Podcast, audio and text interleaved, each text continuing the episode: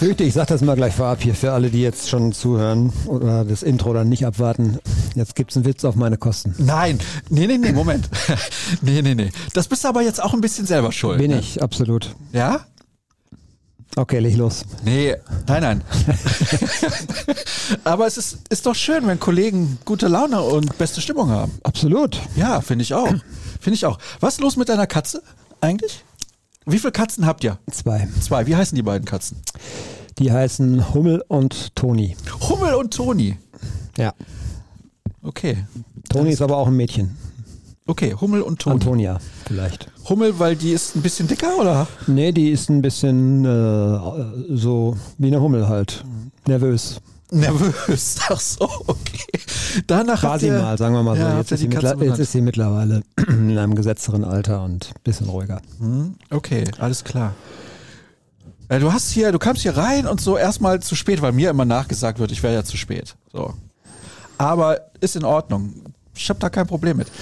Und dann hast du gesagt, was ist das denn hier da für ein überdimensioniertes Ding? Ich nenne das jetzt mal Ding, weil es ist ja hier jugendfrei. Ding. Das ist ein Luftballon. Und zwar nicht das, was du dachtest, sondern es ist eine Eins und darunter liegt noch eine Null. Erkennst du es jetzt? Zehn Jahre, zehn Jahre Rohnachrichten-Podcast. Nicht ganz, nein, ich weiß. Wir hatten ja gerade die 400. Sendung erst. Ja. Ja, ja. Aber es sind tatsächlich schon deutlich über sieben Jahre. Denkst du, die zehn machen wir voll? Wenn bis dahin nicht irgendwelche Formate noch dazukommen oder äh, die Was? Nee, nee, nee, nee. Formate Moment Moment ersetzen, die besser sind als das, machen Was? wir das. Also warum nicht? Das ist ja. Formate, die besser sind. Ja, oder die mehr den Zeitgeist treffen, das weiß ich ja nicht. Wie sich das so in den nächsten paar Jahren entwickelt. Ne? Guck mal, wir haben von Podcast schon auf Podcast und Vodcast umgestellt. Was sollen wir denn sonst noch machen? Sollen wir immer live senden? Irgendwas lassen wir uns bestimmt einfallen. Also wir wollen ja weiterkommen. Ne? wir wollen uns ja weiterentwickeln. Ja, also. Ähm, pff, weiß ich gar nicht, was ich dazu sagen soll.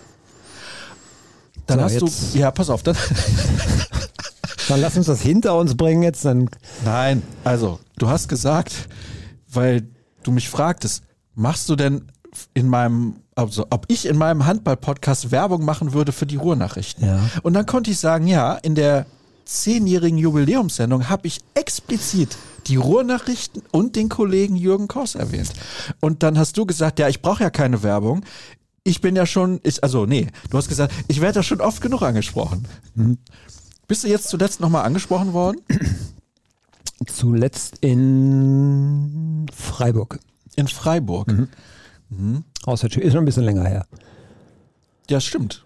Das war doch das zweite Saisonspiel, oder nicht? Ja. Ja. Jetzt passiert das weniger, weil man immer Mütze auf hat und äh, dicker vermummt Achso, aber ich wollte gerade sagen, die Leute erkennen dich aus erkennen, Haaren, äh, oder was? Nee, nee, aber man sieht halt auch das Gesicht nicht mehr so gut. Ne? Muss Ja. schon genau hinschauen. Vermummt? Nee, natürlich nicht. Ja. Ich war am vergangenen Freitag bei den Eisadlern. Oh ja. Ja, gehe ich gerne hin. Ist super tatsächlich. Ja. Und äh, dann hat mich da äh, auch ein Hörer angesprochen, den ich an der, Stelle, an der Stelle herzlich grüßen möchte. Ich weiß nicht, wie er heißt, habe tatsächlich in dem Moment, ähm, weil ich von mehreren Fangruppen belangt wurde quasi, habe ich vergessen, nach seinem Namen zu fragen. Nee, aber Spaß beiseite. Also erstmal schöne Grüße zurück. Und da gab es in dem VIP-Bereich der Eisadler, da gab es eine finde ich, überragende Maschine. Weil erst habe ich gedacht, was ist das denn da für ein Gerät, was da steht? Und dann gab es da so eine, so eine Box, da lagen so Bratwürstchen drin, aber halt roh. Und dann denke ich mir, hm, kannst doch so nicht servieren. Und dann kam da jemand und hat sich so eine Bratwurst in so eine Art Bratwurst-Toaster reingesteckt. Und da war ich noch nicht so wirklich überzeugt. Oh, gab es eine wichtige Push-Meldung?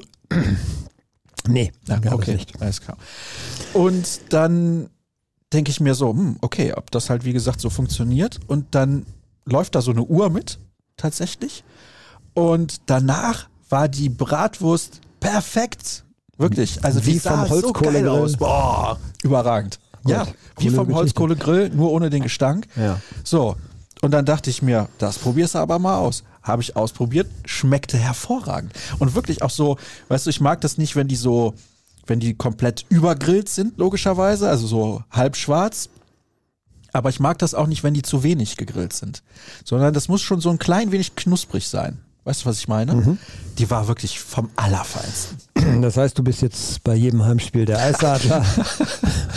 Nur wegen der Bratwurst. Nur wegen der Bratwurst. Nee, also das, kanntest du das, so Toaster für Bratwürste? Nee, wusste ich tatsächlich noch nicht. Also pff, hätte ich auch nicht gedacht, dass es so auf den Punkt funktioniert. Richtig überragend, tatsächlich. Ja, fand ich gut. Wollte ich an der Stelle einfach mal erzählt haben. Aber sonst noch was fürs Vorgeplänkel eigentlich? Du bist noch nicht, du bist noch nicht zu Ende, äh, oder warst du jetzt zu Ende mit deiner Geschichte? Du hast gesagt, ich darf keine Werbung machen. Ach so, ich musste dich 200 Euro für bezahlen. Okay, alles gut. Zehn Jahre Kreis ab am 4. Dezember. Ihr könnt gerne reinhören. So, damit hätte ich das auch untergebracht. Nee, ich dachte, ich mache hier gleich so ein kleines Fotoshooting. Hier haben wir ja ein Greenscreen. Das sehen die Leute draußen jetzt nicht, weil wir haben das BVB-Logo im Hintergrund. Aber eigentlich ist es ein Greenscreen. Das heißt, wenn man hier zum Beispiel Aufnahmen macht oder Fotoshootings, man kann immer den Hintergrund schön wechseln. So. Und deswegen habe ich mir, ich habe es auch so, Konfetti habe ich gekauft, Luftschlange und all so ein Kram. Da lasse ich gleich ein paar Fotos machen, damit man das auch entsprechend bebildern kann, wie man so Sehr sagt schön. heutzutage. Dachte ich, kann, bei zehn Jahren kann man das mal machen, oder? Ja, klar. So, ich habe auch von ein paar Leuten aus der Handballszene gibt es so Videos, wie die grüßen und gratulieren.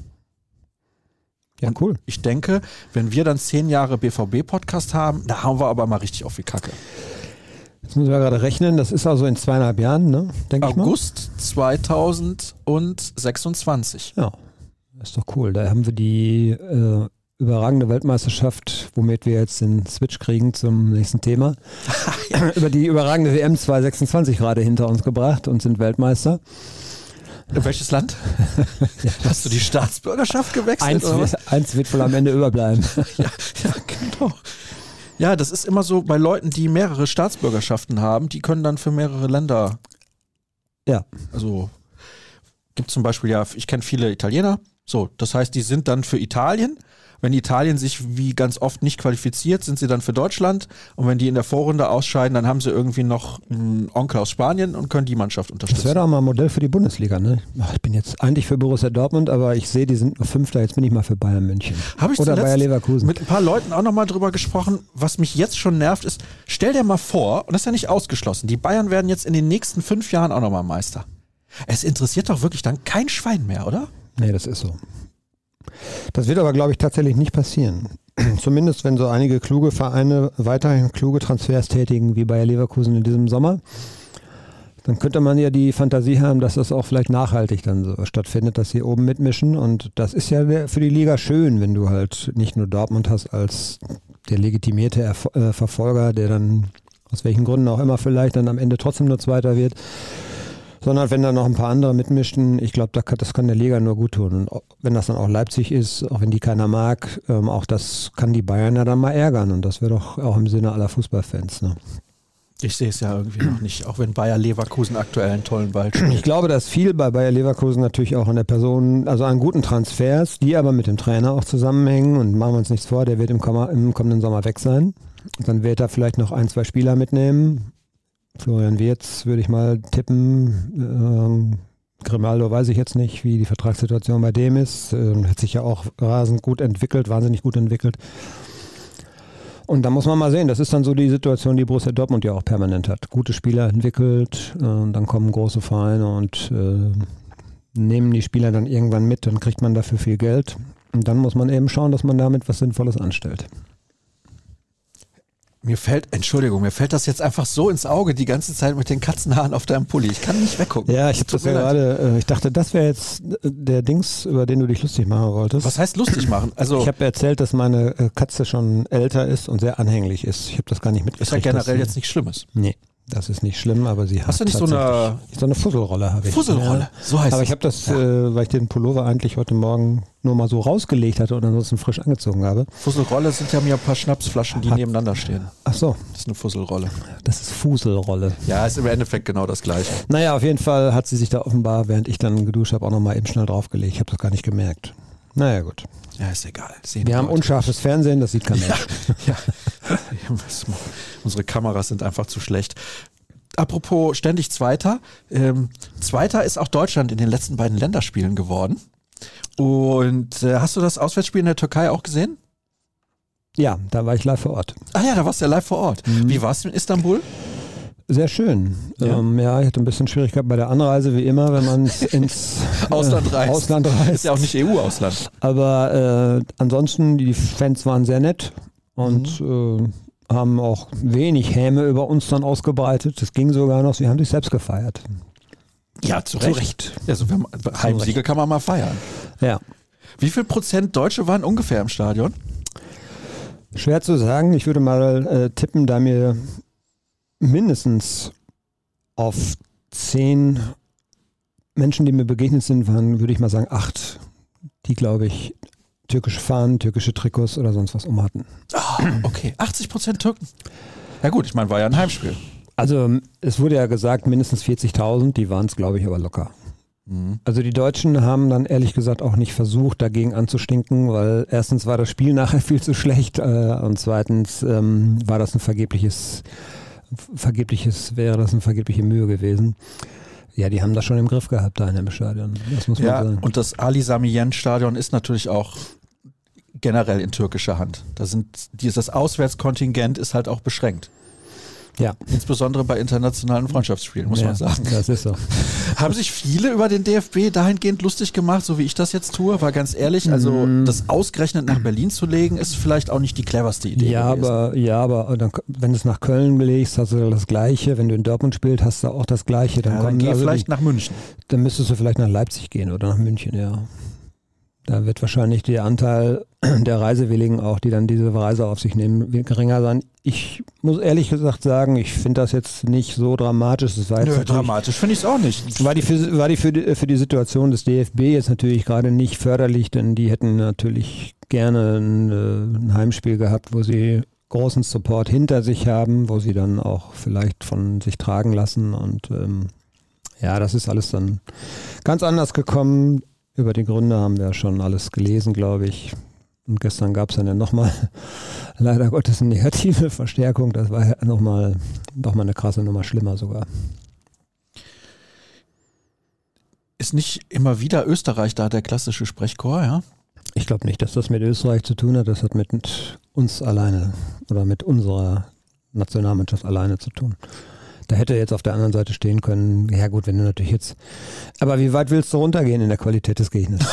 ja, jetzt mal, Dirk jetzt mal ehrlich. Krampe on fire. Ja, aber- Schönen Gruß an die deutsche Fußballnationalmannschaft an der Stelle. Ja, aber fandest du das jetzt gestern akzeptabel, bloß weil wir dann ab der 50. Minute oder sowas in Unterzahl waren? Äh, Nein, das war auch, das war ja vorher noch viel Rudi schlechter. Völler, Entschuldigung, Dirk, Rudi Völler hat es doch hinterher gesagt. Österreich war Gruppensieger.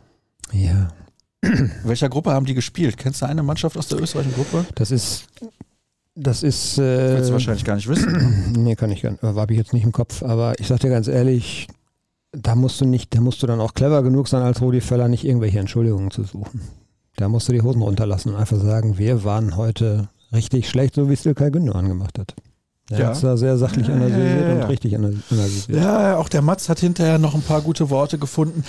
Ich weiß nicht, ähm, ich habe dann hinterher im ZDF auch noch äh, per Mertesacker gehört und äh, da muss ich sagen, in Bezug auf die rote Karte von Leroy Sané, der sich ja dann auch sofort entschuldigt hat bei der Mannschaft und auch öffentlich gesagt hat, war Käse.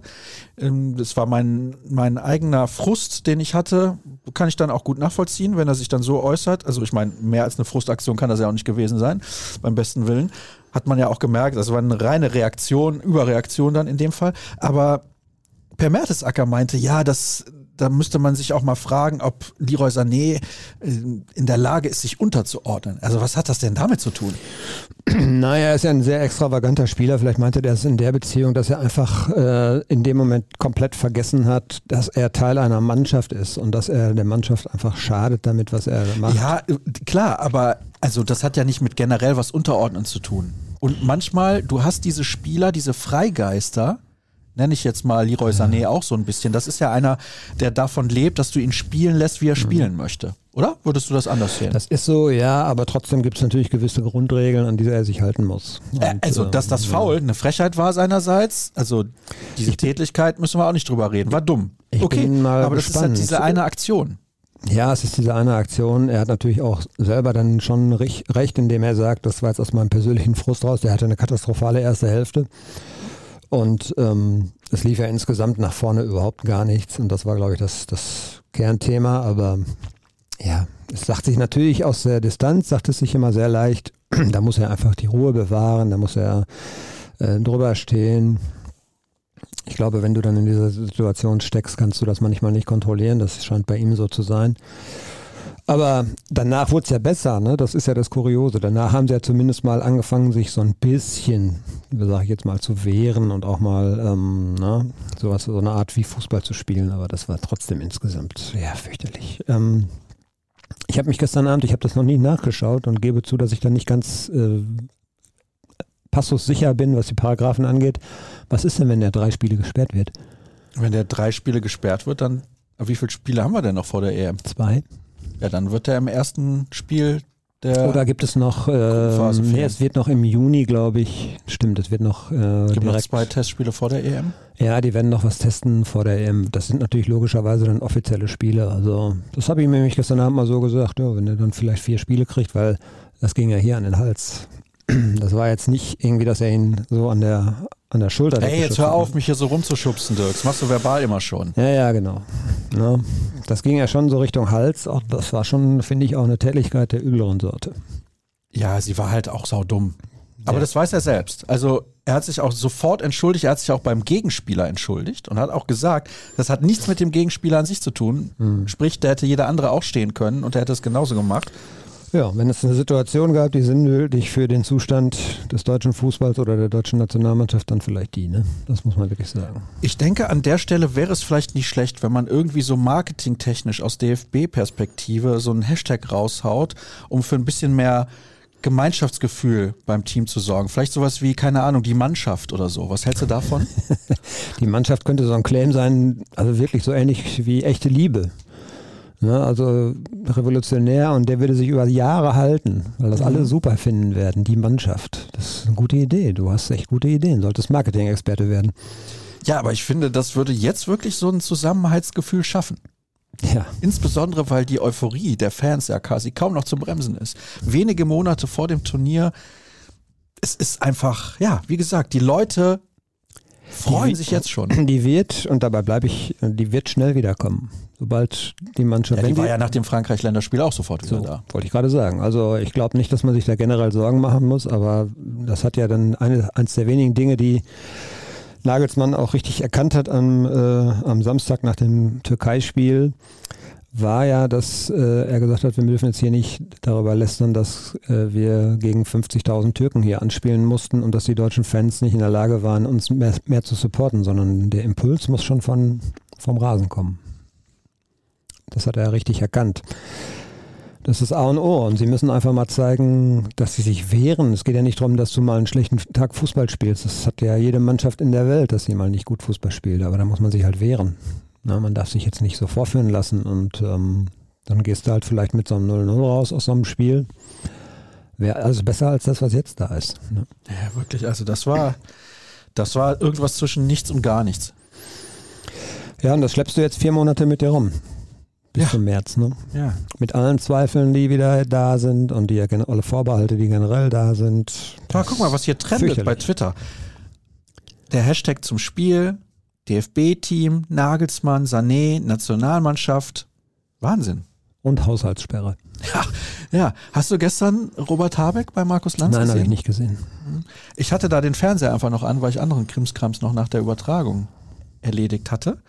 Und dann war der Robert da und dann dachte ich, ja gut, der sagt in der Regel meistens nicht Sachen, die so dumm sind. Guckst du mal ein paar Minuten rein. Da habe ich gemerkt, wir haben das ein oder andere Finanzproblem in diesem Land. Ja, da, da gibt es doch diese 60 Milliarden, die uns jetzt fehlen, ne? Ja, ja. Und er hat es nicht gesagt, aber eigentlich wollte er es gerne sagen, die FDP war schuld. Hat er nicht gesagt, hat er sich nicht getraut, beziehungsweise er hat es dann im Fußballersprech gesagt. Das war eine gemeinsame Entscheidung. Eine Regierung trifft immer gemeinsam Entscheidungen. Ja, er muss das ja sagen, weil sein Finanzminister da nicht solche Probleme mit hat, immer zu sagen, dass die anderen schuld waren. Der macht es dann ja schon noch, ähm, ja. ist ja gnadenloser. Kurzer Tipp, wir weichen komplett vom Thema ab und kommen dann sofort wieder zu Borussia Dortmund, über die wir ja gerade schon 20 Minuten gesprochen haben. Apropos Christian Lindner, wie geht es eigentlich bei Borussia Dortmund weiter? Ja, Christian Lindner, genau. Den können wir vielleicht auch mal in den Podcast einladen, aber ja. nur zum Thema Fußball, weil mit Finanzen kennt er sich ja nicht aus. Das ist jetzt deine Meinung. Christian Lindner wird nicht Teil der nächsten Regierung sein, da sind wir uns einig. Ja, ich könnte jetzt aus persönlicher Sicht sagen, das hoffe ich doch mal, weil das alles andere wäre nicht gut für unser Land, aber das ist nur mal meine reine persönliche Meinung. Ich wette 5 D-Mark. Ja. Hast du noch, ich habe letztens noch 5 D-Mark gefunden zu Hause. Den guten alten Heiermann. Oh, ja. So hieß auch der ehemalige Abteilungsleiter der Handballfrauen bei Borussia Schon sind Dortmund. wir wieder beim BVB. du. Ja, da kann man, also Wahnsinn, was hier heute los ist. Wir sind in, in Topform, merke ich gerade. Dabei hat der BVB am Wochenende gar nicht gespielt. Vielleicht ist deswegen unsere Laune so gut. Man weiß es nicht. Am Samstag geht es gegen Borussia Mönchengladbach. Da wird zu Hause allerdings immer gewonnen. Von daher mache ich mir da wenig Sorgen. Danach folgen allerdings drei durchaus schwierige Auswärtsspiele. Aber mh, wo, worauf wollte ich jetzt gerade hinaus? Ich weiß es weiß nicht. ich nicht mehr. Ja, kurzer Tipp, genau. Ich wette 5 D-Mark darauf, die nächste Regierung ist eine große Koalition. Und? Hältst du Ja, dagegen? pff, nein, warum sollte ich? Äh, Alles ist mir recht, außer irgendwas äh, rechts der Mitte. Ja. Ich glaube halt, dass das die einzige Chance ist, dass die zusammen eine Mehrheit haben. Die FDP könnte nämlich aus der Regierung herausfallen. Die könnte vielleicht gar nicht den Einzug in den Bundestag schaffen, wenn der Lindner so weitermacht. Ja, er tut zumindest alles dafür. Finde ich jetzt aber auch nicht schlimm. Soll, soll dann so passieren. Ja. Und damit, wie gesagt, geht's weiter mit Borussia Dortmund. Genau. Auch da ist die Taktik immer so eine Sache gewesen. Das ist unser Thema der Woche heute. Wir sprechen über Taktik bei Borussia Dortmund. Jetzt mag der ein oder andere sagen, hm, welche Taktik bei Borussia Dortmund? Denn die Leute fragen ja, zum Beispiel wieder die Frage an Dirk, wo ist die Spielidee, falls er sie nicht erklären kann? Kein Vorwurf an ihn, denn es gibt keine. Boah, mein lieber Schwan, was ist denn hier heute los? Ja gut, du hattest, wenn ich mich so richtig erinnere, das Pause ist ja jetzt auch schon ein bisschen länger, aber du hattest vor dieser Pause, glaube ich, ein richtig schlechtes Spiel, dann hattest du ein gutes Spiel, dann hattest du noch ein richtig schlechtes Spiel, dann hattest du ein gutes Spiel. Jetzt bin ich gerade beim Pokal, glaube ich, Hoffenheim. Und davor hattest du ein, naja, zumindest eine Halbzeit lang, eine Hälfte lang schlechtes Spiel in Frankfurt, was du dann noch ein bisschen gerettet hast. Also dieses Auf und Ab ist, glaube ich, das, was, ähm, was die Leute vielleicht nervt. Es war ja durchaus, finde ich, in den, in den Wochen davor ähm, nicht nur er ergebnismäßig okay, sondern auch spielerisch besser und fußballerisch besser. Und man wähnte sich da, glaube ich, eigentlich aus, auf einem ganz guten Weg. Aber jetzt so die letzten, vor allem die letzten drei Bundesligaspiele, da hast du innerhalb von drei Spielen halt acht Punkte verloren auf die Bayern. Auf Bayer Leverkusen, da sind es jetzt zehn Punkte Rückstand und bis auf, aus, aus der Champions League gerutscht. Da bist du auf Platz fünf gerade in der Bundesliga. Ja, und das stellt die Fans natürlich nicht zufrieden. Ne? Zu Recht. Und deswegen sprechen wir mal darüber, wie Borussia Dortmund denn spielen könnte. Es gab zuletzt ein Taktikstück von Tobias Escher bei uns auf der Seite. Ich weiß, du hast da nochmal drüber gelesen, um es ins System reinzujagen. Deswegen kannst du ja ein bisschen erklären, was der Kollege Escher dort geschrieben hat. Was hat er denn geschrieben? Nee, habe ich gar nicht gemacht, glaube ich.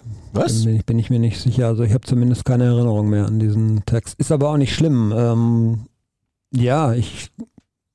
Also was mir persönlich äh, halt auffällt, ist, wie oft Terzic umstellen muss äh, innerhalb eines Spiels. Das kann man jetzt als Flexibilität sehen, das kann man so sehen von wegen, äh, er erkennt Spielsituationen und ändert dann sofort was, aber wie oft so eigentlich der BVB gerade aktuell auch überrascht wird von äh, der Art und Weise, wie der Gegner spielt. Das war in Stuttgart sehr eklatant. Da haben sie nämlich äh, ganz anders aufgebaut, als sie das sonst äh, gemacht haben, nämlich nicht aus einer Vierer, glaube ich, Formation, sondern eher aus einer Dreier-Formation. Ich war jetzt nicht in Stuttgart, habe es nur am Fernseher gesehen. Und ähm, dass dann diesmal alles, was, also es ist schon häufiger so gewesen, dass die Umstellungen von Terzic auch äh, zur Pause meistens auch gefruchtet haben.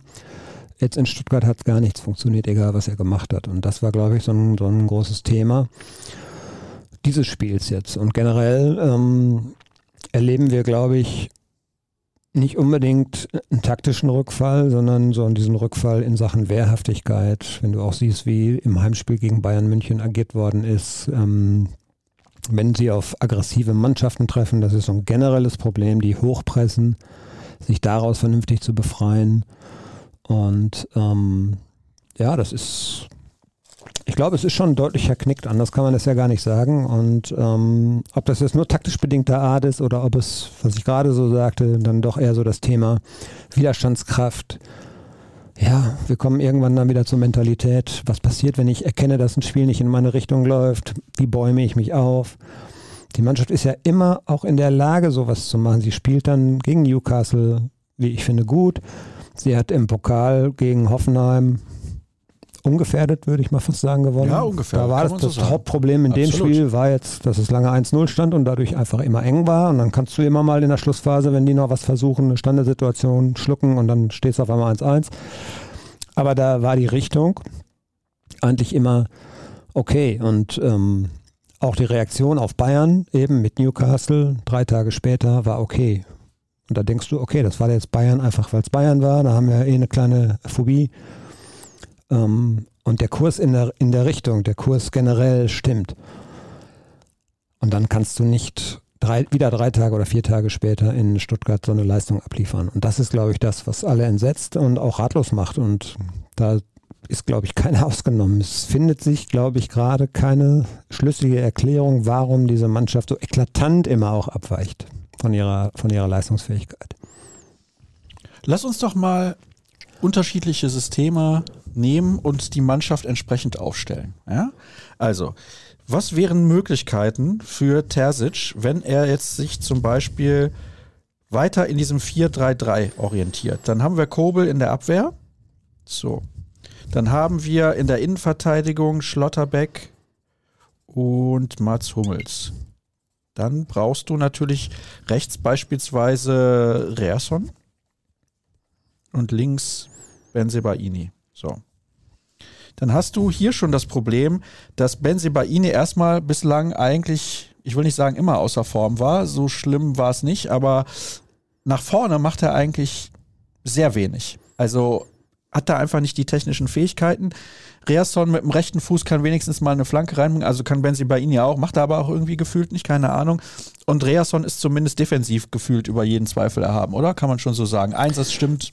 Das ist so ein bisschen das, der, der, der Punkt, wenn von Benzebaini eben offensiv sehr wenig kommt, so war du zumindest die Hoffnung. Ähm, das war bei Guerrero ja manchmal das Problem, mhm. dass eben defensiv ähm, diese Positionstreue nicht da war, die Stabilität da war, die Zweikampfhärte nicht da war und so weiter.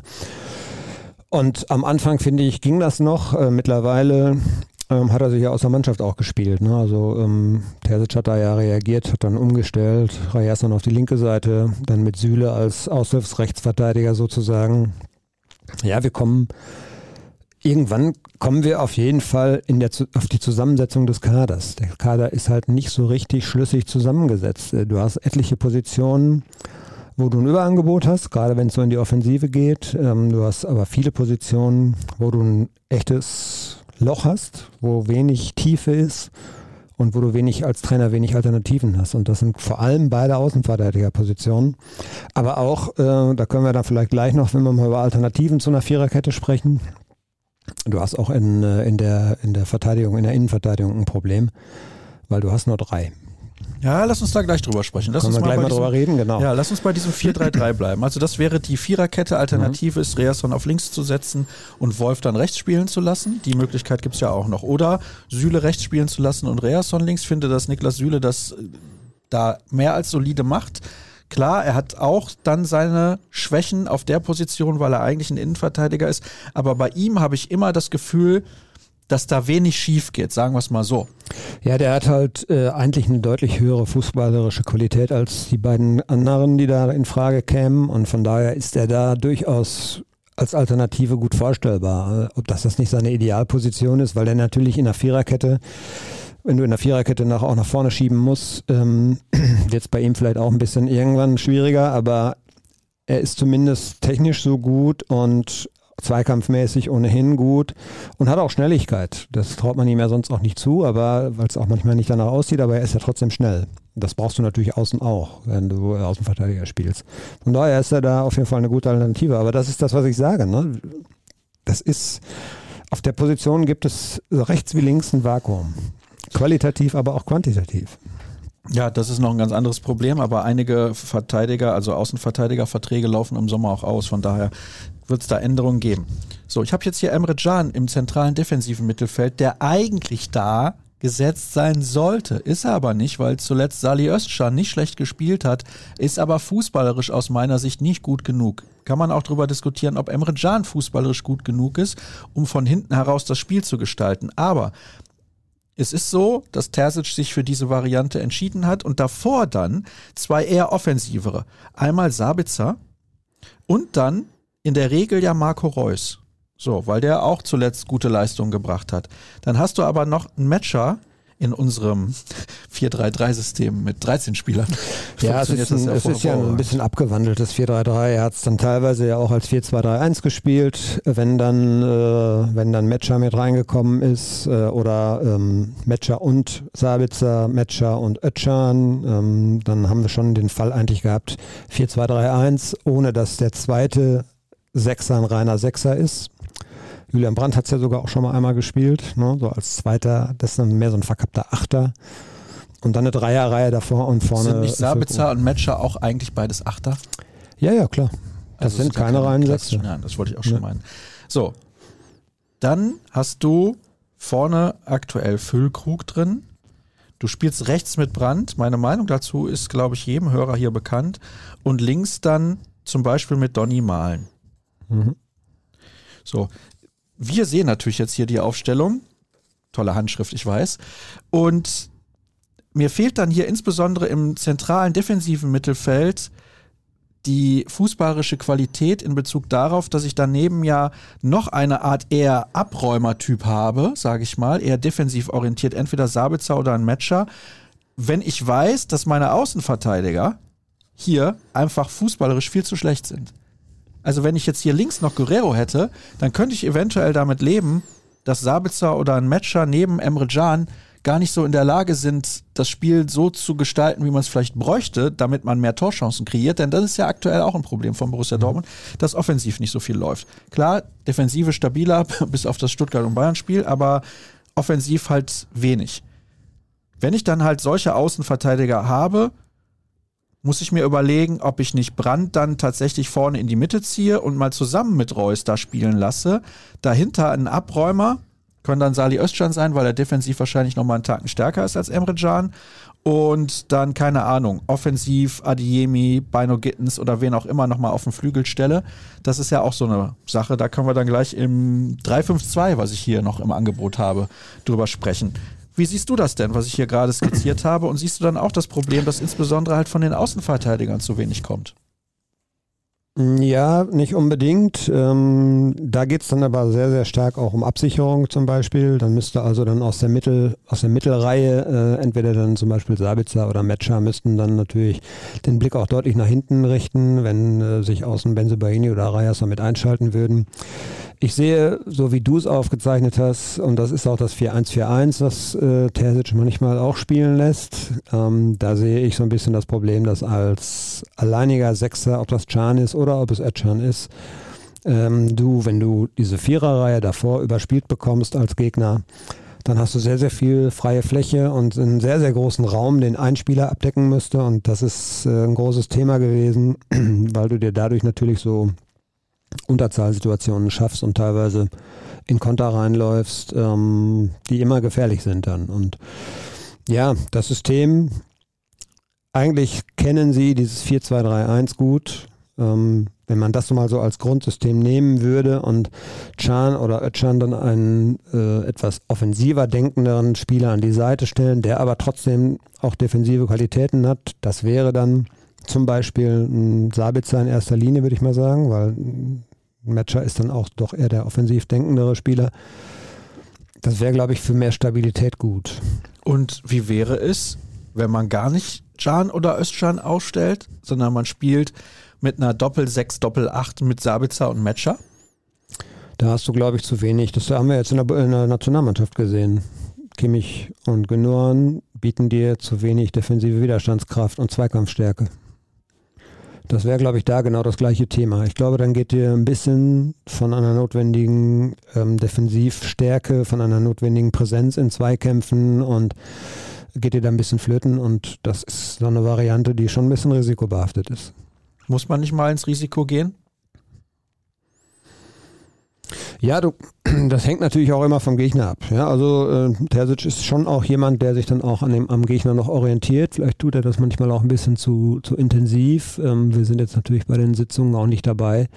Erinnere dich mal an dieses Paris-Spiel, da wurde er doch auch kritisiert für seine Taktik. Ich fand aus der Aufstellung, so hat er es hinterher auch begründet, hätte man dort auch wie er die Mannschaft angeordnet hat und mit dem Personal hätte man ganz anders spielen können. Wir haben es halt nicht hinbekommen.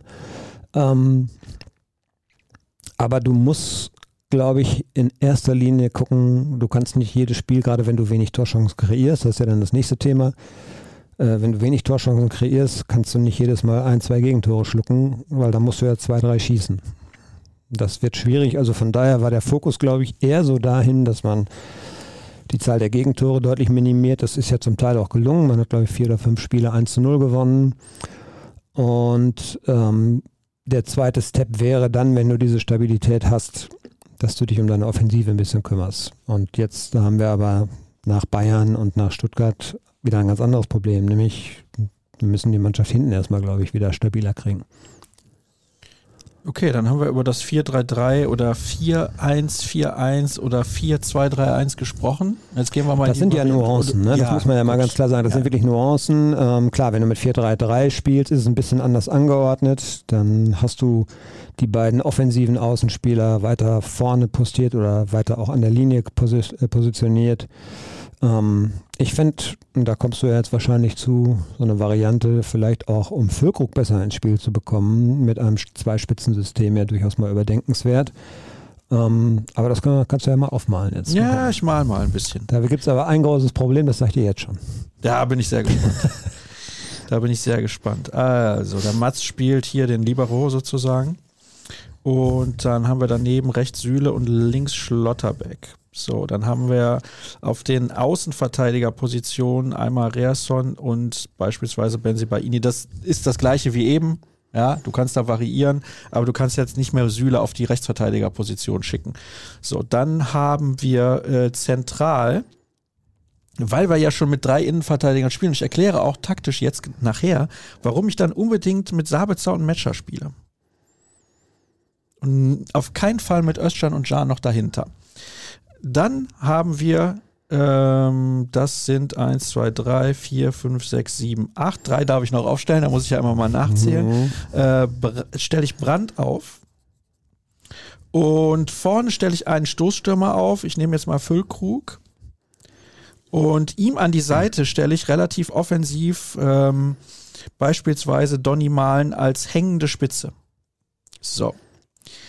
Jetzt wirst du mir sagen, äh, die Außenverteidiger oder auch die im Fünfer, ähm, im 4-5er Mittelfeld äh, sind zu schlecht. Ja, die sind generell zu schlecht, egal in welcher Aufstellung. Aber ist auch nicht nee, das Thema. Würde ich gar nicht als das Problem dieser. Ja, okay. Ich halte dieses System für ganz, ganz griffig und gut. Ah, ja, du hast ja. nur, du hast nur äh, das Problem, dass du alle drei Innenverteidiger, die du im Kader hast, auf dem Platz hast. Was passiert, wenn dir einer wegbricht? Ja gut, da musst du wieder umstellen. Das ist aber Was passiert, wenn du in diesem System gerne mal vier Spiele hintereinander machen möchtest? Schwierig. Ja, das ist schwierig.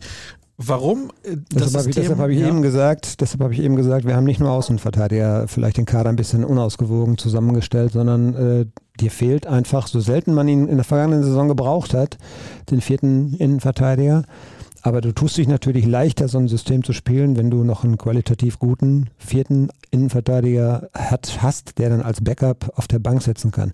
Sonst musst du bei jeder Verletzung dein System komplett wieder umstellen. Du kannst natürlich Emre Can hinten reinstellen. Das geht, ist eine Notlösung. Ja, es könnte wahrscheinlich auch der Sabitzer sogar spielen. Wäre aber auch eine Notlösung. Also bei allen Systemdiskussionen äh, müssen wir, glaube ich, erstmal eine andere Sache wieder in den Vordergrund stellen. Das ist nämlich Gegenwehr. Du musst dich einfach, egal in welchem System du spielst, musst du dich ja, viel mehr wehren. Aber in diesem System haben wir schon mal vier eher, also ich will nicht sagen eher defensive Leute in dieser Mittelfeldreihe mit Benzi, Baini, Sabitzer, Metscher und Reasson. Sind dann fünf, oder? Das sind erstmal vier. vier. Achso, du ja, hast den Dings da ein bisschen weiter vor. Ja, ja, alles genau. So. Mhm. Und du hast aber dann die Möglichkeit, dass Hummels in diesem System bei Ballbesitz noch ins Mittelfeld aufrückt, ja, weil er natürlich spielerisch sehr gut ist. Und schiebt dann automatisch ein Matcher ein klein wenig weiter nach vorne, damit du dann hier auch ausreichend Offensive mit Malen, Brand und Füllkrug hast. Was du natürlich jetzt hier nicht hast, äh, noch weniger als in einem anderen System, aber das ist ja eine Grundsatzfrage, weil er stellt ja eh selten die Flügelflitzer auf. Du hast halt hier keine unfassbare Geschwindigkeit über außen. Aber wenn ich sehe, wie der BVB in den letzten Wochen gespielt hat, ja, der einzige, der richtig Geschwindigkeit über die Außen gebracht hat, war Jamie Bino Gittens. Den lässt er selten spielen. Der hat das gegen Hoffenheim, finde ich, nach anfänglichen Schwierigkeiten im Pokal mhm. sehr gut gemacht, weil er sich weiter getraut hat und ist dann übers Spiel immer besser und besser geworden. Auf der anderen Seite, Donny Malen in seiner Form ein bisschen nach unten gegangen, ist gut in die Saison reingekommen, jetzt zuletzt nicht. Da hast du ja noch ein bisschen Geschwindigkeit und du hast ja dann immer noch auch einen Adiemi auf der Bank, der in Salzburg hängende Spitze gespielt hat. Ja. Und nicht nur an der Außenlinie kleben sollte. Ja, vor allen Dingen auf der linken, äh, das machen sie ja mittlerweile. Er hat ja auch in Dortmund im ersten halben Jahr fast nur rechts gespielt. Und da war er so leicht außenrechenbar, dass das auch nicht gut funktioniert hat. Und ähm, ja, was diesem Kader fehlt, ist eindeutig noch mindestens ein guter Außenverteidiger. Ich würde sagen auch eben dieses Thema Innenverteidiger. Ähm, dann was, ja, Tuchel, wie nennt er das? Holding Six in, einer, Six, in einer ja. guten Qualität. Man hatte ihn ja auf dem Zettel. Man hat sich dann anders entschieden. Ne? Ich weiß nicht, ob jetzt Alvarez dann die äh, Königslösung gewesen wäre. Das ist ja auch alles spekulativ. Ähm, weiß ja nicht, wie der sich hier reingefunden hätte. Aber man musste dann im Sturm nochmal reagieren, weil man einfach gemerkt hat, dass, äh, dass eben ein Haller und Mukoko alleine wird nicht funktionieren. Haller hat aus bekannten Gründen gerade ein Tief oder steckt in einem Tief, ist dann auch noch im Januar weg. Entschuldigung, für die Elfenbeinküste trifft und trifft er. Ja. Wie kann das sein?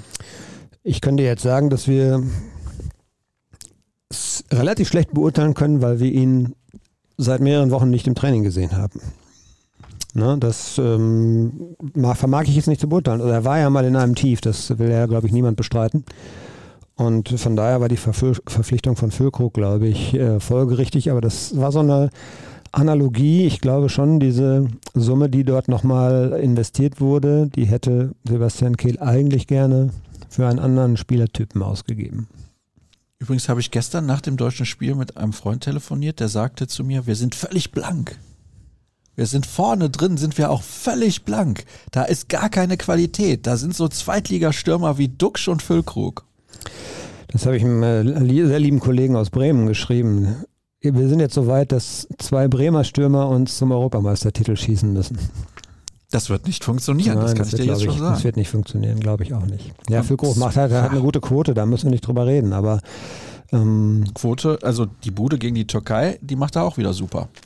Absolut. Hat aber auch im deutschen Nationaltrikot einige bessere Mitspieler als beim BVB. Ja, hat er, das ist richtig. Und hat er, also nichts gegen Niklas Füllkrug, ne? Super Typ. Also finde ich sehr sympathisch und sagt auch, was er denkt und das finde ich auch alles gut. Und Einsatz ist auch immer in Ordnung. Aber ist der besser ins Spiel eingebunden als Sebastian Aller? Nee, ist er zum Teil nicht. Und ähm, das ist das, was ich, das ist das, was ich auch sage. Ich glaube, dass man einfach darauf gehofft hat. Ähm, man hat schon gesehen, das mit dem Aller hat in der Rückrunde gut funktioniert. Ich weiß nicht, ob es Warnungen auch gab, dass vielleicht auch Mediziner gesagt haben, diese Gefahr, dass da vielleicht nochmal ein Rückschlag kommt, gesundheitlicher Art, dass der einfach mal müde ist, die ist noch nicht gebannt. Ähm, man hatte diesen Spieler aber unter Vertrag und von daher hat man natürlich erstmal auf ihn gesetzt. Und der war der Königstransfer der vergangenen Saison. Dann stellst du in der Vorbereitung und in den ersten Spielen fest, mh, hm, reicht nicht. Der ist so in einem körperlichen Tief, wir müssen da mal was ändern. Und dann musst du auf einmal, wie seinerzeit mit Modest, musst du auf einmal zweistellige Millionensumme in die Hand nehmen, um dich da nochmal auf, auf, äh, von einem Engpass zu befreien. Hast aber gleichzeitig in deinem Kader auf anderen Positionen eindeutige Engpässe auch. Und gerade hinten rechts ähm, ist es eklatant. Ähm, ich verstehe auch nicht, das äh, ist auch vielleicht nochmal ein Thema jetzt für die nächsten Tage Thomas Meunier, auch wenn er weg möchte, er steht unter Vertrag, er ist mittlerweile wieder gesund. Ähm, warum ist er nicht noch als zusätzliche Alternative ein Thema? Also bislang hat er in einer Drittligamannschaft gespielt. Der müsste aber jetzt zum Beispiel auch so sein, auch noch wieder eigentlich mal dabei sein jetzt. Und warum nimmt man ihn nicht dazu? Vielleicht mal den Trainer mal fragen morgen. in der Pressekonferenz, ähm, woran es da bislang gehabert hat, weil solange er unter Vertrag steht, sollte man auch seine ähm, Fähigkeiten nutzen. Und ich weiß nicht, ob er schlechter ist dann als ein Marius Wolf. Keine Ahnung. Das müsste man dann sehen. Aber es gibt so einige Unwuchten eben, ne? das ist das, was ich meine. Und ähm, ja, der Kader ist nicht so richtig ausbalanciert. Das schränkt dich auch taktisch schon ein bisschen ein. Also wie gesagt, dieses Thema Dreierkette, du kannst das spielen, ähm, aber du hast dann einen 34-Jährigen, der eigentlich jetzt komplett gespielt hat die ganze Zeit. Ähm, du musst dem auch vielleicht mal irgendwann eine Pause geben. Du hast ja gesehen, dass er mal der Rücken zumacht oder so. Du musst sowas immer im Blick haben. Und ja, wenn du, wenn du so ein System wählst und hast das Pech, dass in der zehnten Minute einer deiner drei Innenverteidiger äh, verletzt ausfällt, dann musst du zwangsweise umstellen. Oder du nimmst ein Risiko in Kauf, indem du dann Spieler hinstellst, dessen angestammte Position das nicht ist. Hörerfragen. Gut. Wir haben jetzt tatsächlich 24 Minuten über Taktik gesprochen. Kaum zu glauben.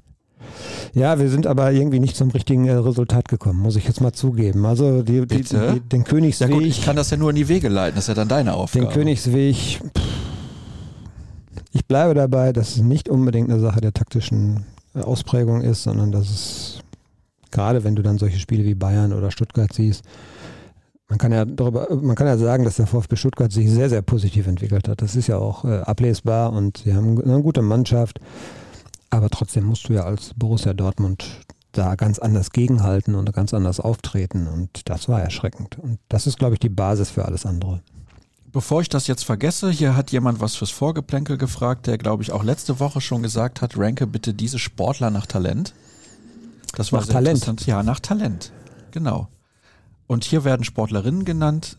Simon, Simon Biles, Alexis Puteas, die kenne ich gar nicht. Das wird, ist das die spanische Fußballer. Fußballerin? Mhm. Ja. Iga Swantek, Michaela Schifrin, Dorothea, Dorothea Vira, Katie Ledecky, Malaika Mihambo, Shelly Ann Fraser Price. Tatsächlich dieses Mal kenne ich alle. Kennst du auch alle? Ähm, ich überlege gerade, da war eine Schwimmerin, glaube ich, bei. Kann das sein? Ist Katie Ledecky Schwimmerin? Nein, das ist, glaube ich, auch eine Fußballerin. Aber nee, Katie Ledecky, ist das nicht die Katie Ledecky, doch, das ist die, glaube ich. Ist eine Schwimmerin. Shelly Ann Pryor, Fraser Price ist Sprinterin. Sprinterin, Malaika Mihambo ist Weitspringerin, Weitsprung. Dorothea Vira Biathlon, Biathlon Michaela Schiffrin Ski Alpin, Iga Swantek Tennisspielerin, Potea ist die Fußballerin und Simon Biles ist die ähm, Turnerin. Ja, also machen wir uns später drüber Gedanken. Ich merke schon, es raucht ordentlich über deinem Da Kopf. könnte ich jetzt mal den äh, deutschen äh, Sportphilosophen Richard David Dirk Nowitzki zitieren, der immer gesagt hat, 90 Prozent ist Arbeit, 10 Prozent ist Talent. Mhm. Die haben es aber alle relativ weit gebracht. Ja, mit Arbeit, mit Sicherheit auch. Ja, denke ich auch. Also Letzte Woche äh, ich war bin meine, Fan von äh, ja. Egers, wie, wie, spricht die hier aus? Swiatek? Swiatek. Ganz merkwürdige Aussprache. Ja, das A hat unten eigentlich, also hat er jetzt nicht hier drin, aber das A hat unten so einen Strich. Hm. So eine, so eine, Dadurch hat das Swantech. Die finde ich super, die äh, sehe ich gerne spielen. Aber bei der siehst du es auch, die hat Talent, aber die arbeitet auch unfassbar hart. Überragend natürlich Michaela Schifrin. Ja, die arbeitet auch hart. Die kann sicherlich sehr gut Skifahren, da müssen wir nicht drüber reden. Können die aber auch, glaube ich, alle. Und die fährt auch schwarze Piste, habe ich gehört. Die soll schwarze Piste fahren, ja. ja. Was fährst du so? Rot. Rot, ja. Mhm. Mhm. Reicht mir, da fühle ich mich sicher und ich muss mir nichts beweisen und dann fahre ich lieber rot und komme da gut runter und äh, muss mich nicht sorgen, dass ich da irgendwie. Ich war mal Skifahren, also wirklich einmal. Ja. nee, zweimal. Zweimal. Einmal war ich Skifahren zum ersten Mal überhaupt. Und zwar im Dreiländereck Slowenien, Kärnten, äh, Italien. Oh, sehr schön. Ja, ja, war mhm. fantastisch. Wir sind da hoch auf so einen 2000 Meter hohen Berg mit einem Freund von mir aus Slowenien, Eddie. Und äh, er hört nicht zu, aber ich grüße ihn jetzt an der Stelle trotzdem. Jedenfalls sagte er, ja, dann trinkst du halt noch ein paar Schnäpse. Wir sind also da hoch. Ich habe nicht noch ein paar Schnäpse getrunken, aber ich hätte es vielleicht besser gemacht. Und dann sind wir da oben. Und dann fährt er so, also auch ohne Stöcke, ne, fährt er so rückwärts runter und sagt so, ja, komm, komm doch einfach hinterher, komm doch einfach hinterher. Ich sage, ich sehe die nächste Kurve nicht. Was ist das denn hier überhaupt für eine Piste? Ja, schwarz. Ich, ich sage, ich fahre das erste Mal. Machst du Witze? Das kann doch nicht dein Ernst sein. So, dann haben wir aber eine Eine Mischung aus Grün und Blau haben wir gefunden. Ja, ich bin äh, beim letzten Urlaub im Zillertal einmal falsch abgebogen. Da war ich dann auch, ohne es zu wollen, auf einer schwarzen Piste. Das habe ich aber erst nachher gesehen, als wir schön auf der Hütte saßen. Und, das hast du äh, erst nachher gesehen, als du quasi schon den Streckenrekord gebrochen hattest. Ja, da, nee. ich will nicht wissen, wie das ausgesehen hat. Aber gut, ich bin runtergekommen. Ja, das zum Beispiel hätte ich gar nicht geschafft. Also wirklich, ich bin so schlecht im Skifahren. Obwohl ich glaube, das ist eigentlich, das ist richtig geil. Das ist so eine Sache, die würde ich gerne gut können. Ja, Skifahren Also so, super. dass ich da immer so runterdüse, zack, zack, hab Spaß dabei. Auch Inline-Skaten. Kannst du Inline-Skaten? Ja, ein bisschen. Aber auch da habe ich eher so Angst äh, vor dem Bremsen, weil da musst du ja dann äh, so in die Hacke gehen und dann hast du die Bremse ja hinten, ne? ne äh, bei den Ja, Inlineskatern. die Guten brauchen das nicht. Und ja, und äh, da hatte ich mal einmal einen Fall, da kriegte ich mich nicht mehr gestopft und gestoppt und da muss ich, habe ich einen Bagger gemacht. Würde gern Inline-Hockey spielen können, zum Beispiel. Ja, Glaub ich würde Spaß. Eishockey spielen können. Eishockey. Ja, weil einfach äh, die, die bewegen sich ja, als ob sie keine Schlittschuhe an den Füßen haben. Ja, das ist Wahnsinn, oder? Das ist wirklich Wahnsinn. Die denken halt nicht drüber nach. Wenn ich mal Eis, äh, äh, ich mal aufs Eis gehe, dann überlege ich mir immer dreimal, wie versetzt du jetzt deine Beine, bevor du die in die Kurve gehst. Und die machen es ja einfach. Das ist, die Ja, können gut, die halt fangen ja auch mit zwei, drei Jahren gefühlt Ja, an. das ist super. Gut. Schön. Schön, Dirk. Wir haben das einfach jetzt nicht zu Ende besprochen, aber wir kommen am Schluss der Sendung nochmal auf diese Liste zurück. Ach so, Hat ja, man- ich sage ja, also ich glaube, äh, ich halte äh, Alle auf Platz Schifrin- 1, oder was? Ich halte Schiffrin für die mit wahrscheinlich dem größten Talent und Arbeitseifer, weil ähm, wenn du so eine Sportart eben dann auch dominierst, dann musst du außergewöhnlich gut in allen Bereichen sein. Also ich glaube, es gilt für alle von denen. Ich habe mal äh, über Miambo habe ich mal so eine Doku gesehen. Das ist auch Wahnsinn, was die, was die investieren an Zeit, an ja, körperlichem Einsatz, um da hinzukommen und das, das ist schon irre. Also die haben so viel Idealismus und das würde ich mir bei so manchem Fußballer, der großes Talent in die Wiege gelegt bekommt haben, auch mal wünschen, weil das ist der Unterschied zwischen einem guten Spieler und einem der weltbesten Spieler. Das ist, glaube ich, nicht das Talent. Die haben alle eigentlich ähnlich viel Talent, aber alle ganz großen Fußballer sind auch die ersten auf dem Platz und die letzten, die gehen. Und das gilt auch für Basketballer. Guck dir Kobe Bryant an. Woche auch ges drüber gesprochen schon, dass das so ist. Ja. Denkst du, Adiemi und Wolf haben ähnliches Talent? Nein, das sicherlich nicht. Nein, nein, da gibt es natürlich auch schon Unterschiede. Das brauchst du auch nicht. Also äh, das spielt ja eine andere Position. Äh, Mats Hummels ist jetzt auch nicht der äh, schnellste Sprinter, das wissen wir alle. Der ist ähnlich gut mit dem Ball am Fuß. Ich weiß nicht, ob er in der allerhöchsten Geschwindigkeit noch so sauber wäre, wie dann manche, die richtig gut dribbeln können. Du musst ja in der Mannschaft auch verschiedene Leute haben und ähm, auch das gilt auch für den Profifußball. Also da sind nicht 25 gleich gute Fußballer in der Mannschaft. Muss auch nicht sein. Wo lief die Doku über Malaika Mihambo? Ich meine, die hätte ich bei YouTube oder so gesehen. Bei oder YouTube? War, oder war das Okay. mal in der ZDF-Mediathek? Das war jetzt so eine, so eine keine ganz lange, das war so ein 5-Minuten-Beitrag. Ach so, ich, okay. Hm. Hm, ja, gut. Ist auch schon ein bisschen her. Ich kann sehr empfehlen, läuft jetzt mittlerweile bei Disney Plus kann man das sehen. Doku zu Lance Armstrong. Lief die nicht auch mal bei ESPN damals? Ist ja, ja, ja, aber Ja. die sind jetzt so, das ist so ausgelagert, gehört ja zu Disney, ESPN, deswegen kann man bei Disney Plus die ganzen Sachen sehen. Heute unser Regisseur Daniel Brill, der gerne jetzt mal die Werbung einblendet für unsere Sendung. Hoffentlich kann er das. Ist er dazu technisch in der Lage? Weiß er, welchen Knopf er drücken muss? Er sucht noch. Dann kann ich ja einfach mal erzählen, dass wir drei Euro für drei Monate von euch haben möchten für das BVB Plus Abo. Und dort bekommt ihr dann alle Artikel, auch die von Dirk Krampe. Jeden Dirk Krampe Artikel könnt ihr dort lesen und nur dort. Oder schreibst du noch für andere Media Outlets? Wenn die mal anfragen und wir haben mit denen eine gute Kooperation, aber das kommt so häufig nicht mehr vor. Aber früher haben wir das schon mal öfter gemacht, dass wir so, so äh, ja, vom Gegner Gastbeiträge. Gastbeiträge von, von Experten des kommenden Gegners oder so. Ne? Das haben wir Mhm. früher schon mal öfter gemacht. Ja. Da könnte man jetzt rausinterpretieren, wir haben jetzt zu anderen Medienhäusern kein gutes Verhältnis mehr. Nee, nee, ich glaube, die, äh, ja, ich sag mal ganz ehrlich, welcher BVB-Fan würde gerne von einem Journalisten aus Augsburg lesen, wie gerade die Situation beim FC Augsburg ist? Ja, da ist die Interessensgruppe nicht ganz so groß. Also man muss ja immer gucken, was möchten die Leute gerne lesen. Wenn ich natürlich ähm, den lieben Kollegen Günter Klein frage, was äh, beim FC Bayern gerade los ist, dann kann der, obwohl er da gar nicht mehr regelmäßig ist, aber früher war der lange Jahre da Bayern-Reporter, dann kann der mir da einen sehr guten Text zu schreiben. Und das würde, glaube ich, die Leute auch interessieren. Aber da gibt es eben schon Unterschiede und wir können das ja heutzutage alles gut messen, ne? welche Beiträge gut funktionieren und welche nicht. Aller trifft, Mokoko trifft, Sabitzer trifft, aber leider nicht beim BVB.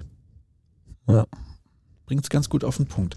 Moin, hat man mit Sebastian Kehl einen Frühstücksdirektor installiert? Die wichtigsten Transferentscheidungen werden doch wohl von Terzic getroffen, Sammer befragt und Watz genickt ab. Ist Kehl da überhaupt an der entscheidenden Stelle mit im Boot? Ich denke da zum Beispiel nur an Alvarez.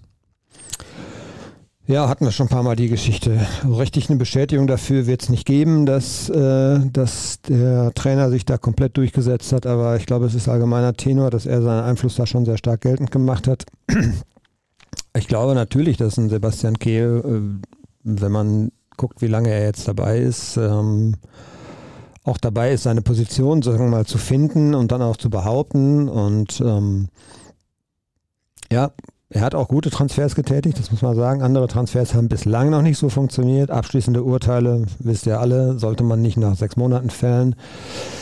Aber was eben generell natürlich festzustellen ist, und das äh, ist jetzt auch kein großes Geheimnis, man bewegt sich halt im Vergleich zu anderen Mannschaften, die jetzt ganz oben stehen, auch oder die seit Jahren ganz oben stehen, immer noch in einem etwas anderen Regal. Also so platt das manchmal ist, aber Geld schießt auch schon Tore oder Geld sorgt eben dafür, dass du weniger Tore kriegst, wenn du dementsprechend investierst. Und ja, guck dir an, was die Bayern in diesem Jahr gemacht haben. Sie haben hinten einen richtig guten Innenverteidiger geholt. Sie haben vorne den vielleicht derzeit weltbesten Stürmer geholt. Und das lohnt sich für sie gerade richtig. Und ähm, von diesen Transfers ist Borussia Dortmund halt eben weit weg. Da musst du gucken, dass ja. die zweite Reihe, die du dann vielleicht, aus der du dich dann vielleicht bedienst, muss alles passen. Da muss alles passen. Und ähm, bei dem einen dauert es länger. Also malen hast du gerade eben richtig gesagt. Wir hatten ja eine ganz schlechte Anfangsphase. Dann ist er im vergangenen Jahr ja auch mit allen anderen besser geworden, was Offensive angeht, als Haller da war. Das war, glaube ich, schon ein wichtiger Faktor. Und dann hat er auch eine gute Startphase in der Saison gehabt. Aber jetzt, ich glaube, wenn wir Samstag kurz vor Anpfiff sind, ist das schon wieder zwei Monate her. Ich habe es extra nachgeguckt. Ich glaube, 25.09. war seine letzte Torbeteiligung. Nicht das ist dann schon wieder sehr lange her. Ne? Mhm. Und am Ende werden solche Leute natürlich auch daran gemessen. Das ist einfach so. Super Aussagen von euch aus dem letzten Podcast zum Thema Kritik in den sozialen Medien. Das sehe ich auch so. In einem anderen Medium fand ich einen im Teil äh, fand ich einen Teil im Artikel zum DFB-Spiel interessant und sehe Parallelen beim BVB. Die Idee ist sehr simpel. Es ist nicht nur aufs Feld kriegen, ist, oh, da, das habe ich, mein Gott, da muss ich mich aber nochmal einlesen in diese Frage. Da ist aber gefühlt ein Wort nach dem anderen an der falschen Stelle platziert. Nagelsmann ist vielleicht taktisch breiter aufgestellt als Terzic, aber selbst er kriegt es beim DFB aktuell nicht hin. Da liegt es nicht nur immer am Trainer. Auch hat man gesehen, dass der BVB Fußball kann. Wie kriegt der BVB dauerhaft eine Konstanz mit den aktuellen Mitteln und Spielern hin, um diese Unruhe einzudämmen? Thema, das wir seit Jahren haben. Ich habe die Geschichte noch geschrieben, irgendwie diese Herbstdepression und diese, diese eklatanten Abstürze, was die Leistung angeht, nach unten. Die fallen oft mit dem Zeitpunkt zusammen, wo die Blätter von den Bäumen fallen. Guck dir die vergangenen Jahre an. Wir haben im vergangenen Jahr vor der WM-Pause zwei Niederlagen gehabt am Stück. Wir haben im Jahr davor unter Marco Rose, da war es, glaube ich, irgendwie nur drei Sieger aus sieben Spielen. Davor das Jahr gab es den Trainerwechsel von Favre zu Terzic. Da war der November mhm. auch sehr mhm. schlecht. Ähm, ich glaube, davor das Jahr mit Favre, da ging das noch. Aber ähm, komischerweise, ich glaube, in diesem Jahr muss man ganz eindeutig sagen, ist die, äh, ist die Qualität der Gegner auch verantwortlich. Also wir haben ein, Borussia Dortmund hat ein sehr großes Glück gehabt, was das Startprogramm anging.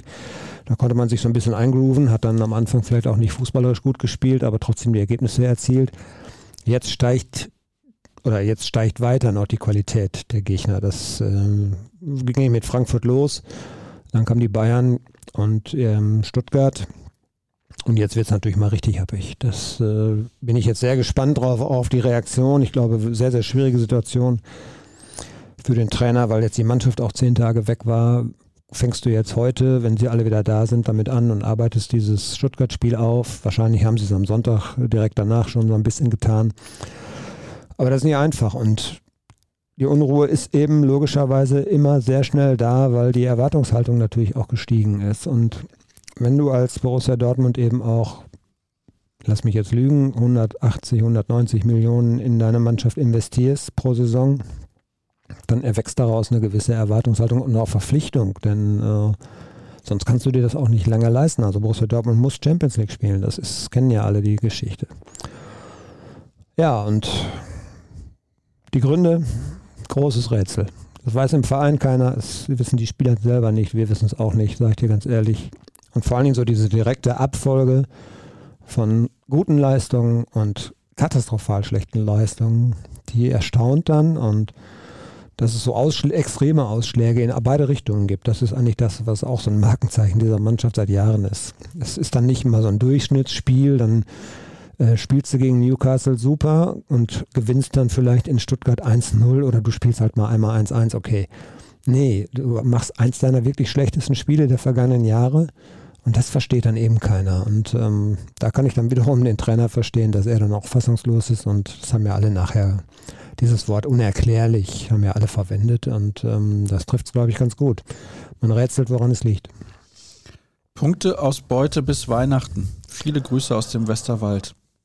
Boah. Ja. Ach, du wirkst ja wie ein richtiger Optimist gerade. Also so eine positive nee, ich versuche jetzt gerade, ich versuche jetzt gerade mal äh, auf die Kette zu kriegen, welche Spiele denn noch sind. Also wir haben jetzt am Warte, Wochenende das aufzuschreiben. Gladbach zu Hause. Da gibt es einen Sieg. Das sind drei Punkte. Leipzig auswärts. Da gibt es einen Unentschieden. Da gibt es einen Unentschieden. Nee, Leverkusen kommt auswärts. Äh, Leverkusen, Entschuldigung. Le Leipzig ist zu Hause. Dann Leipzig zu Hause. Ja. Ähm, Leverkusen, wenn sie es auf der Kette kriegen, was sie so bislang gespielt haben, wird es sehr schwer. Dann könnte es eine Niederlage geben. Also null. Leipzig zu Hause kann man mit dem richtigen Rezept schlagen. Ähm, ich würde eher doch trotzdem auf Unentschieden gehen. Okay, warte, dann, weil ich nicht alles auswendig weiß, viel weiß Danach geht es weiter. Äh, muss ich gerade mal selber überlegen. Augsburg? Augsburg hat man auf jeden Fall noch. Augsburg und Mainz sind, glaube ich, die letzten beiden Spiele des Jahres. Da muss aber noch ein Spiel dazwischen liegen, genau. Ja, das Pokalspiel gegen Stuttgart lassen wir jetzt mal außen vor, genau. Es gibt noch das Auswärtsspiel in Augsburg. Da ist der BVB traditionell für eine schlechte Leistung immer zu haben. Da gewinnen sie aber. Da gewinnen sie? Ja. Und das Heimspiel gegen Mainz. Da gewinnen sie auch. Mehr gibt es in der Bundesliga nicht. Nee, es sind nur noch fünf Spiele in der Bundesliga. Es hat halt noch äh, diese Terminierung mit sich gebracht mit dem mhm. DFB-Pokalspiel und noch zweimal Champions League. Ah ja. Okay, wie viele Punkte haben wir? Dann haben wir zehn Punkte aus fünf Spielen. Das wäre sehr gut, glaube ich, angesichts des Programms. Das wäre mit, mit der Bilanz könnte man, glaube ich, ganz gut leben. Mhm. Dann hätte man, wenn ich nochmal auf die Tabelle zurückgehe, nach der Hinrunde, nicht komplett, weil es gibt ja dann noch das Spiel gegen Darmstadt, hätte man 31 Punkte. Das ist ein bisschen zu wenig. Ja, ist zu wenig. Ja. Ja, Dirk, da musst du dir jetzt nochmal was anderes überlegen. Ja, sie müssen einfach irgendwo nochmal überraschen. Ne? In die Situation haben sie sich jetzt ja so ein bisschen selber gebracht. Ähm, Könnten zum Beispiel in Leverkusen überraschen. Ja, das wird natürlich mal ein Ausrufezeichen. Leverkusen setzen. hat jetzt schon 31 Punkte. Ja. Boah. Ja, es ist eine sehr kritische Situation. Das muss man, das muss man, glaube ich, oder kann man so ähnlich wie äh, beim DFB sollte man das nicht schönreden oder versuchen ähm, klein zu reden, dieses Problem. Das ist schon da jetzt. Du bist jetzt unter Ergebnisdruck. Und du hast ja dann, das kommt ja dazu, als zusätzliches Handicap noch drei englische Wochen. Oder ein Bundesligaspiel ist Teil einer englischen Woche, aber davor hast du noch ähm, zwei Champions League-Spiele und ähm, das Pokalspiel, also sogar vier englische Wochen. Mhm. Mit einem sehr, sehr schweren Auswärtsspiel in Mailand, dem schweren Pokallos in Stuttgart. Dann hast du noch das Heimspiel Champions League gegen Paris, wo es wirklich für beide Mannschaften um sehr, sehr viel gehen könnte. Also das ist richtig happig jetzt, was kommt. Mm, Warum spielen wir null Pressing? Ja, das ist eine gute Frage, die keiner auch beantworten kann. Sie spielen es sukzessive, sie spielen es aber nicht koordiniert, wie ich finde. Äh, man hat so manchmal den Fall, dass Füllkrug dann auch die Mitspieler auffordert, mitzumachen und anläuft oder dann geht man mal aus der, aus der Mittelfeldzentrale in Marco Reus vorne auf den Torwart und presst oder auf den Innenverteidiger, der den Ball hat. Aber es wird nicht koordiniert gemacht. Was meint ihr zu Adiemi und der Absage für die U21? Sehr schwieriges Thema. Ich fand eigentlich den Ansatz zu sagen, ähm, ich muss mich jetzt mal wieder besinnen und ich will mich im Verein empfehlen, ich will da mal durchtrainieren. Ich habe da eine, für eine gewisse ein gewisses Verständnis für gehabt, sage ich dir ganz ehrlich, weil wenn du dann weg bist, klar, der hätte in der U21 natürlich auch Spielpraxis sammeln können, weil da hätte er, wäre er gesetzt werden, äh, gewesen.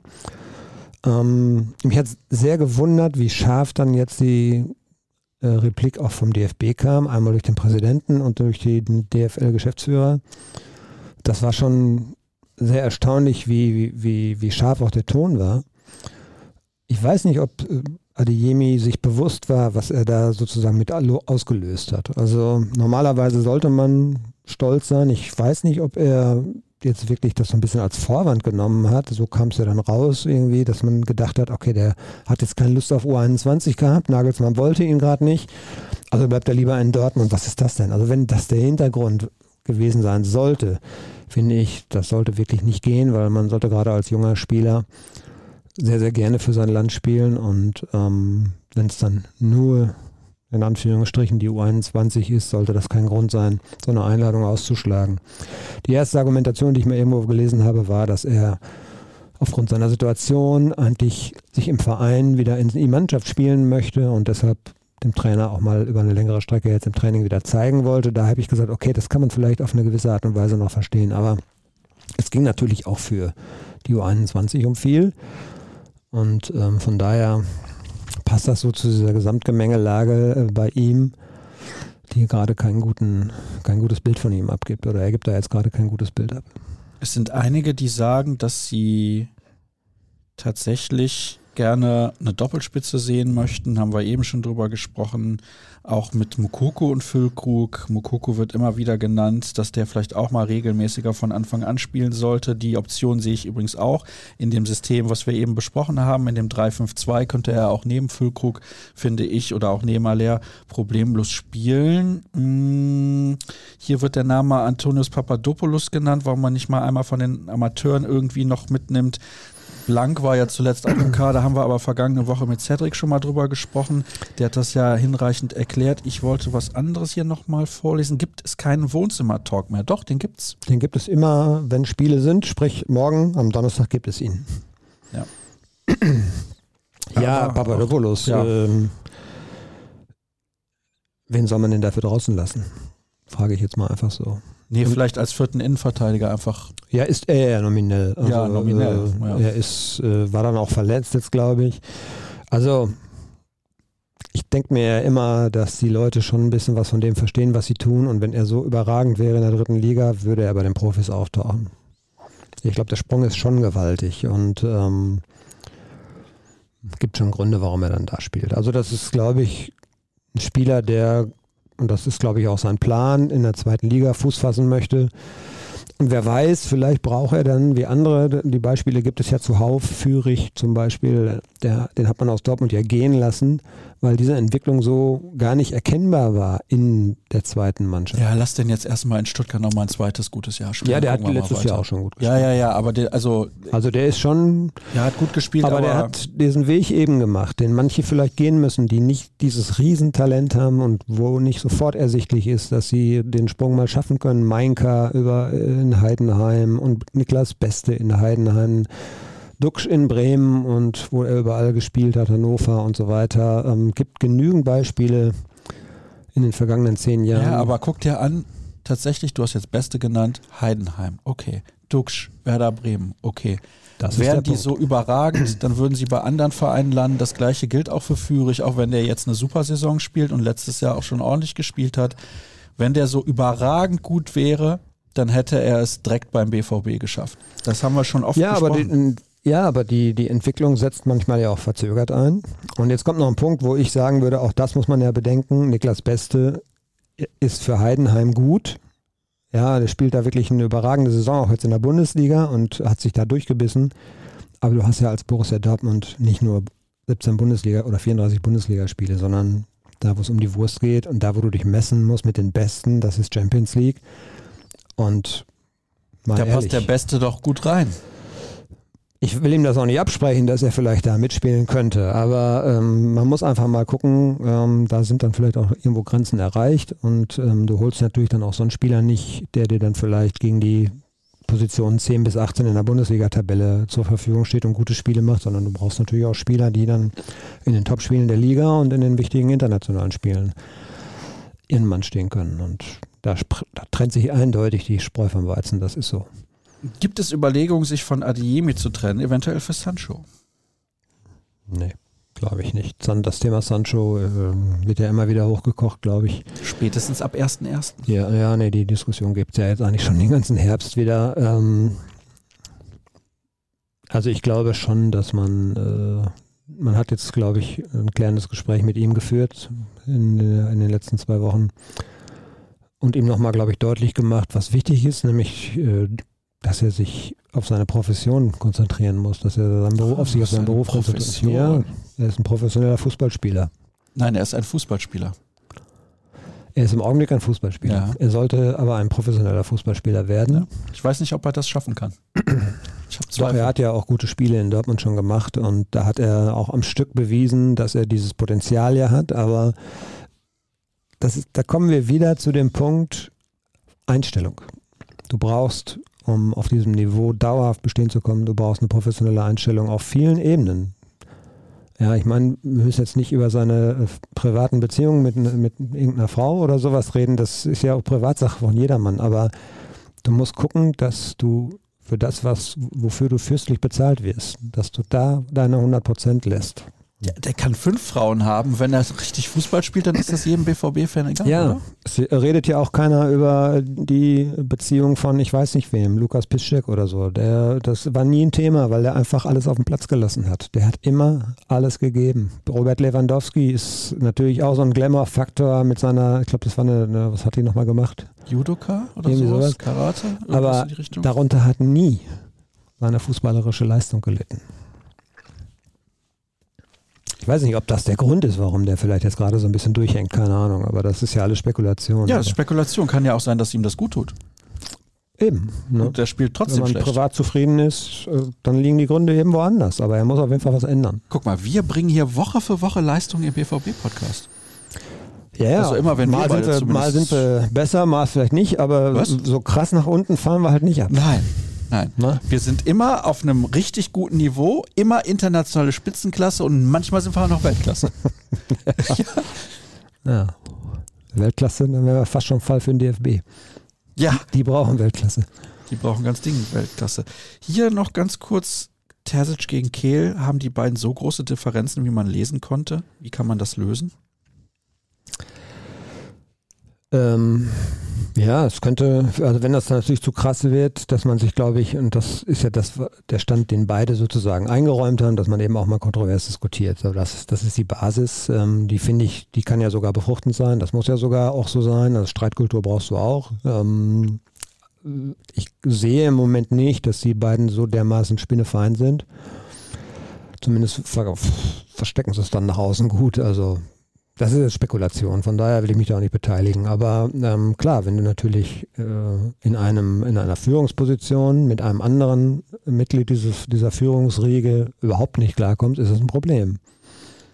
Wisst Ob das ihr, so? Achso, ja, von wegen Problem mit Führungsriege. Wisst ihr, was bei Terzic und Malen vorgefallen ist? Gelöschte BVB-Beiträge. Sowas bekomme ich immer gar nicht mit. Habe ich jetzt auch nur irgendwie äh, so am Rande mitbekommen. Ja, würde ich jetzt nicht übermäßig äh, hochhängen. Also. Ist Matcher eine Option fürs Wochenende oder noch verletzt? Nee, alles, was wir wissen, ist, dass ähm, es ja auch so ein bisschen Vorsichtsgründe waren und er deshalb abgereist ist. Und er war bis zum Wochenende in Behandlung. Äh, ich habe es eben schon gesagt, wir haben kein Training gesehen in dieser Länderspielpause. Äh, von daher äh, keine Ahnung, wie fit er jetzt ist, wird der Trainer dann am Donnerstag darüber aufklären. Aber es, der letzte Stand war der, dass da auch wie bei Kobel, dass das im Prinzip eine Geschichte ist, die jetzt nicht zum Ausfall führen sollte. Ich habe ja gestern, als ich zu den Hörerfragen aufgerufen habe, ein Foto von einem Maskottchen gepostet und dann stand da morgen treffen Dirk Krampe und ich uns, um über den BVB zu plaudern und dann haben die eine oder anderen gefragt, warum du dich in so kurzer Zeit so, so eklatant verändert. verändert hast. Aber, Aber zum Vorteil, oder? Das sagst du jetzt. Mhm. Ich wollte das jetzt nicht sagen, sonst hättest du gesagt, ich würde dich irgendwie mobben oder so. Nein. Aber Spaß beiseite. Wir haben noch ein, zwei Fragen hier bei Twitter, die ich noch mit reinnehmen möchte, denn die hat mir sehr gut gefallen.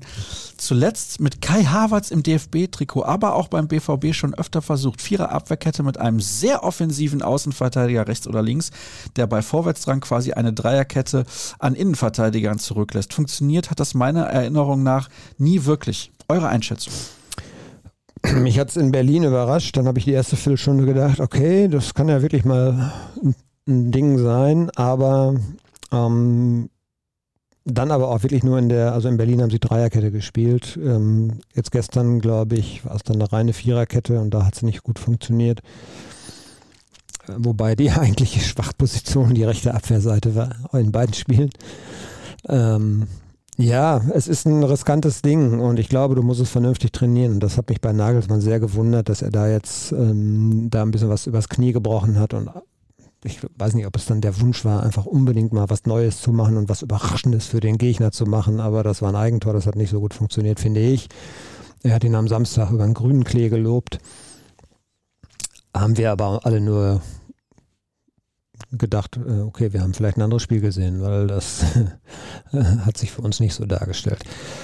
Es ist ein System, was, also da musst du vernünftig aufeinander abgestimmt sein, weil du ja im Prinzip äh, mit jedem Angriff dein System änderst. Ne?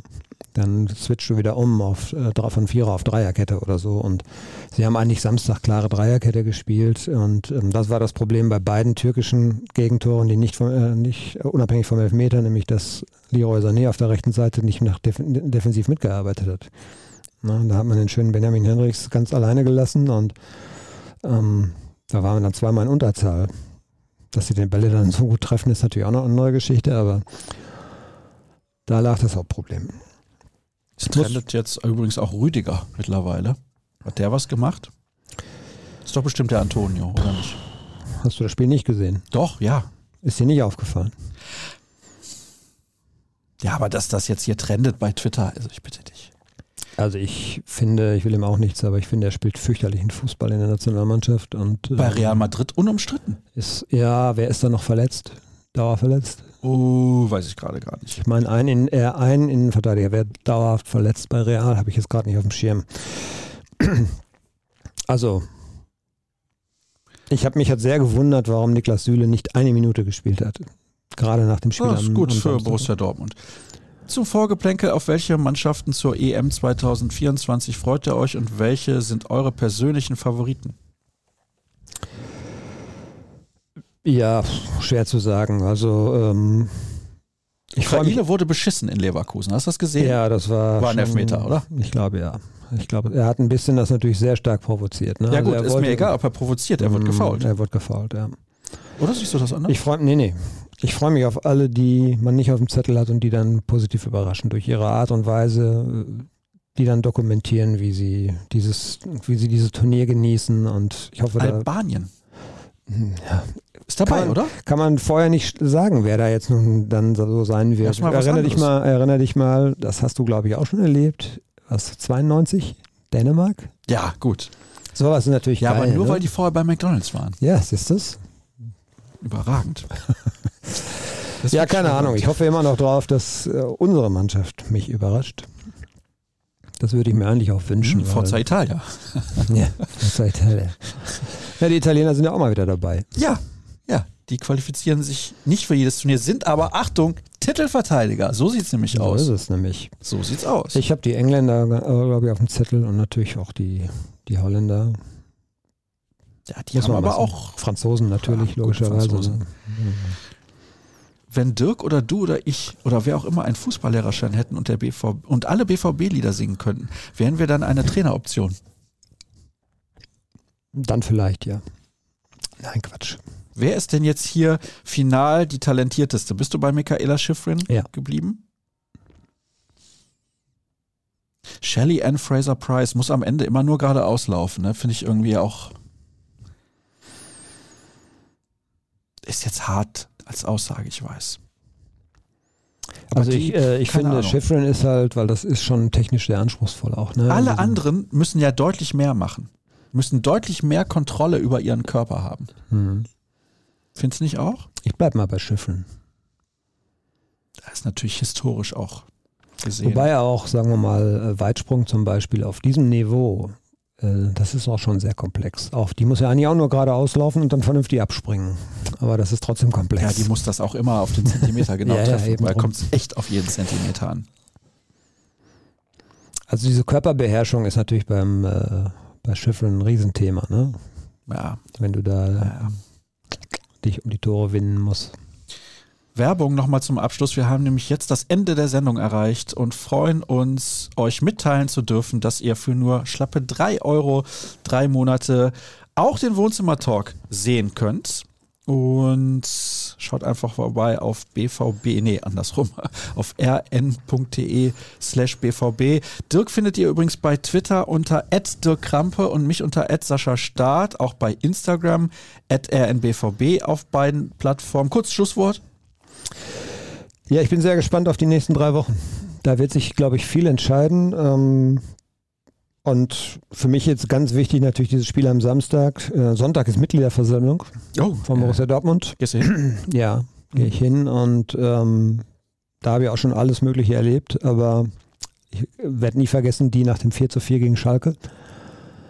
Die war auch nicht so schön für die Mannschaft. Bin gespannt. Also die Stimmung wird natürlich sehr stark davon abhängen, wie die Mannschaft am Samstag jetzt die Antwort gibt auf dieses Stuttgart-Spiel. Und ähm, wenn du dann mal guckst, dass danach drei sehr, sehr schwere Auswärtsspiele innerhalb von sieben Tagen folgen, dann weißt du, wie wichtig dieses Gladbach-Spiel ist.